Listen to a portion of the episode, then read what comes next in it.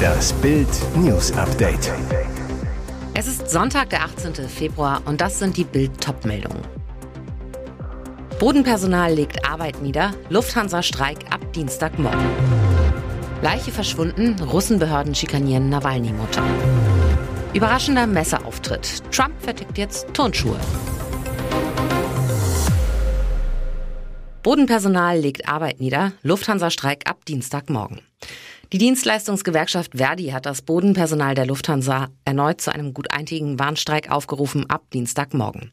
Betroffen sind im Passagierbereich ab 4 Uhr morgens die Lufthansa-Standorte Frankfurt am Main, München, Hamburg, Berlin, Düsseldorf, Köln, Bonn und Stuttgart, wie Verdi mitteilte.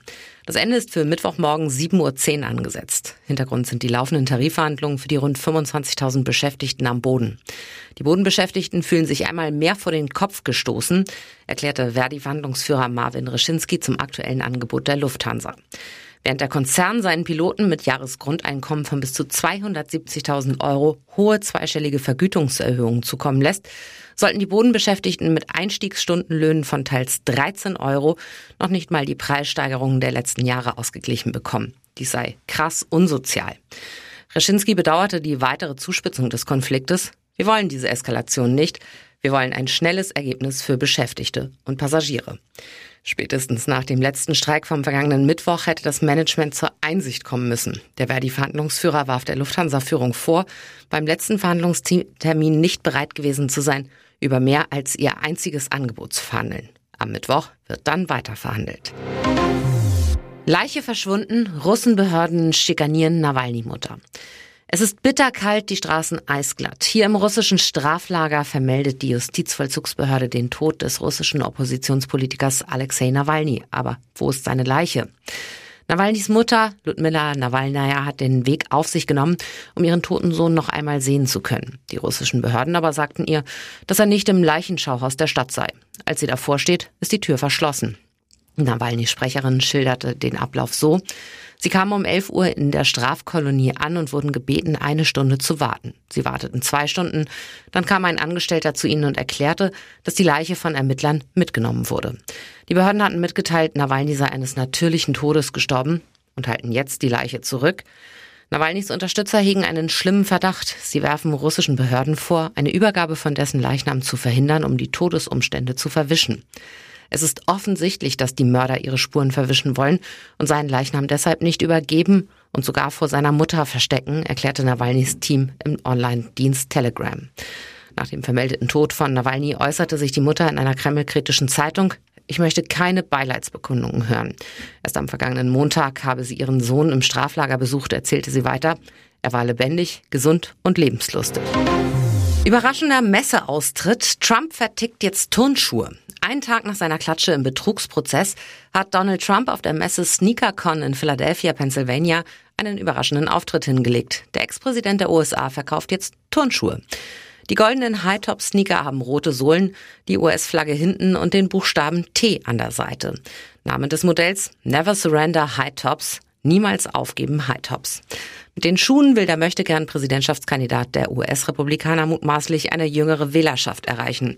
Sonderlich bürgernah ist der Preis allerdings nicht. 399 US-Dollar verlangt Trump pro Paar.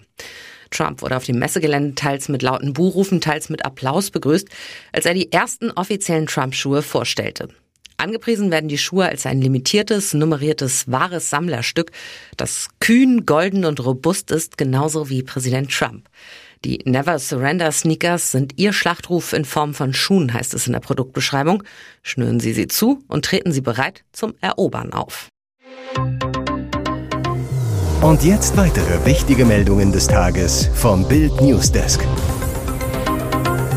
Heftiger Rückschlag für die Ukraine. Seit Oktober hat die russische Armee alles daran gesetzt, die ostukrainische Stadt Avdivka zu erobern, hat unter hohen Verlusten immer härtere Attacken gefahren. Jetzt ziehen sich die ukrainischen Truppen aus der Stadt zurück.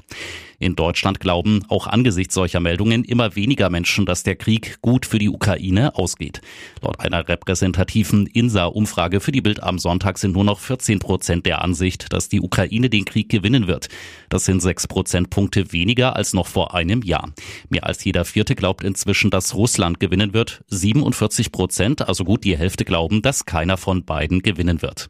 Interessant, deutlich gestiegen ist das Ansehen der deutschen Unterstützung, während in den USA ein Milliardenpaket für die Ukraine am Repräsentantenhaus zu scheitern droht, sagt der größte Teil der Deutschen, wir machen bereits genug. In Zahlen 42 Prozent glauben, dass die Bundesregierung genug tue, um den Angriff Russlands auf die Ukraine zu stoppen. Das sind sieben Prozentpunkte mehr als vor einem Jahr.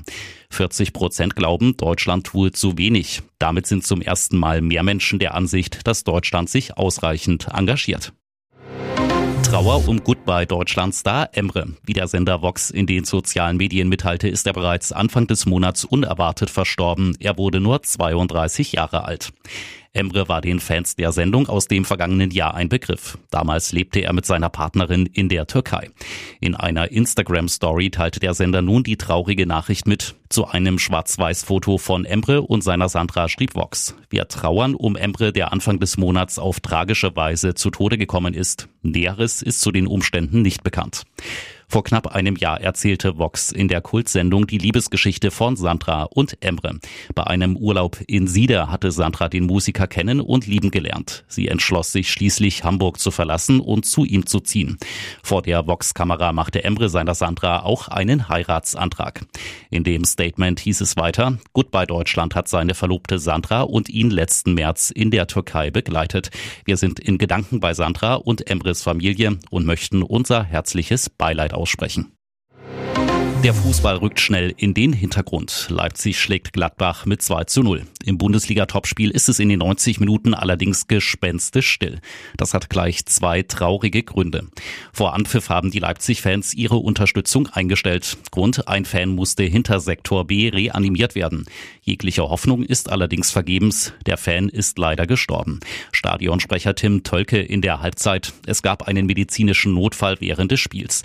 Wir müssen euch leider mitteilen, dass die Person verstorben ist. Wir sind in Gedanken bei dem Fan und der Familie. Berührend in der Schlussphase singen die Zuschauer für den verstorbenen RB-Fan, halten dabei ihre Handylichter hoch.